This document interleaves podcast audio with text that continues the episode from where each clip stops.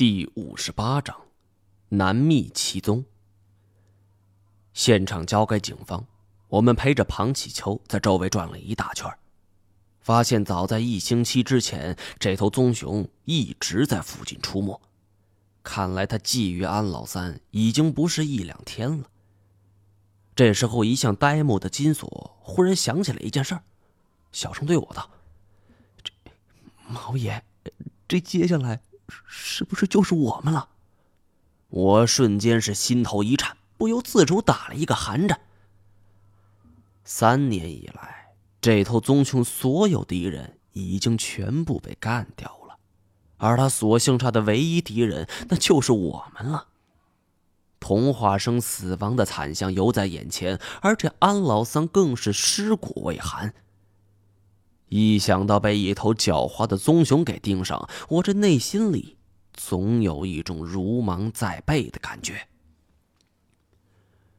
尽管金锁把声音压得很低，可还是被庞启秋给听见了。这些天在找到他之前，大家要抱成团，不能单独行动。真佩服，八十多岁的老人听力还这么好。二道白河镇并不大，安老三的死再一次引起了镇子恐慌，一时间是议论纷纷，说什么的都有。更夸张的一种说法是，这安老三是被一头棕熊和一只东北虎给联合干掉的。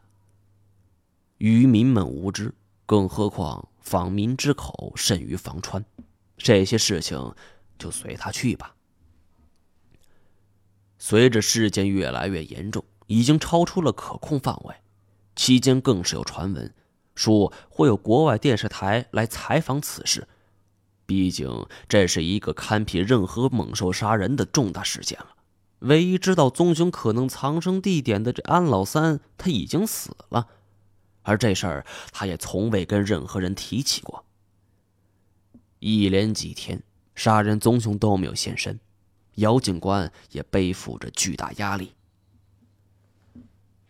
晚上，我等人在一家小火锅店内，太贤负责留在旅馆保护庞启秋，只有我们两个。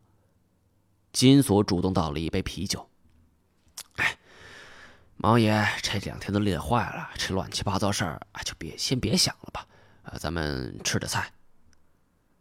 我刚端起酒杯，凑到唇边又放下了。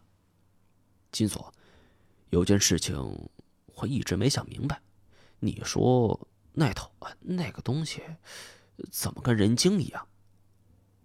火锅店里人很多，为了引起不必要的麻烦，我并没说出“熊”这个字眼。金锁倒了一盘羊肉，用筷子搅和着，鲜红的血肉在滚沸的水里渐渐变成了棕色。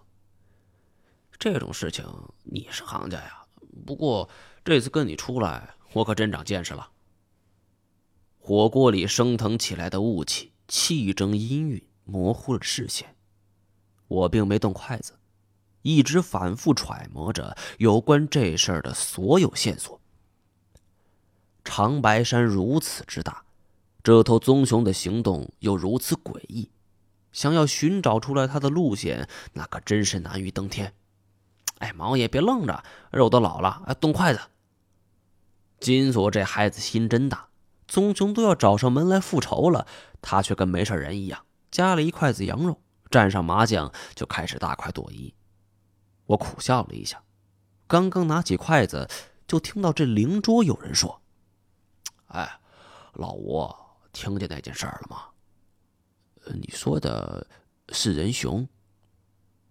我循声望去，灵桌坐着四个四旬开外的人，一个戴着雷锋的帽子。而另外一个穿着一件军绿大衣，那个穿着军大衣的人说：“嗨，看来这事儿当真不小啊！我还没开口，你就知道我说的什么。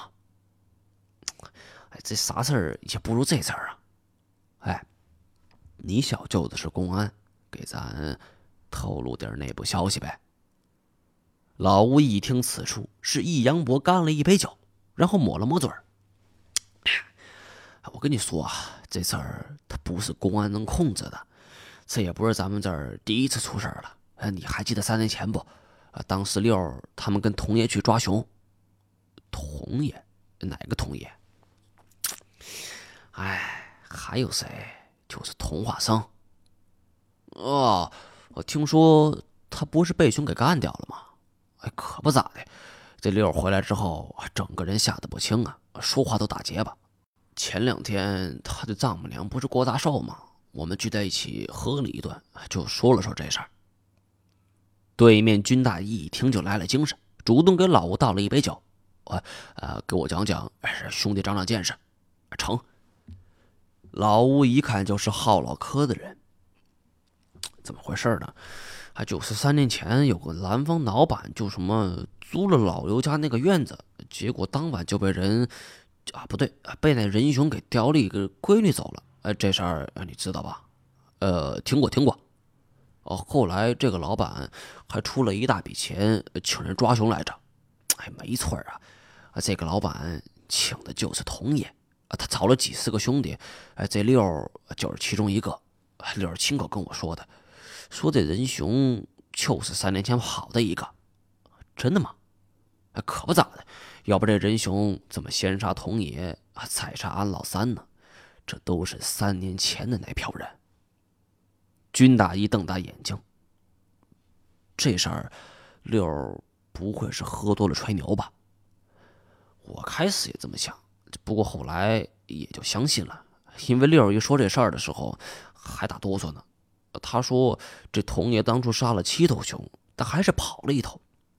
说这当时甘肃有个姓金的，跟这童爷是拜把子兄弟，他带人追了上去。童爷这人谁也信不过。啊！就让这六悄悄跟了上去，结果你猜怎么着？呃，怎么样了？见军大衣的胃口已经完全被提了起来，老吴反倒是不慌不忙，喝了面前的酒。哎，这姓金的不含糊，上去带两人就把熊给撂倒了。但这熊太大了，他们还死了几个兄弟，这姓金的搬不动啊！啊，就决定先撤离。还六还担心被发现，就躲在树上，想等他们走了再下来。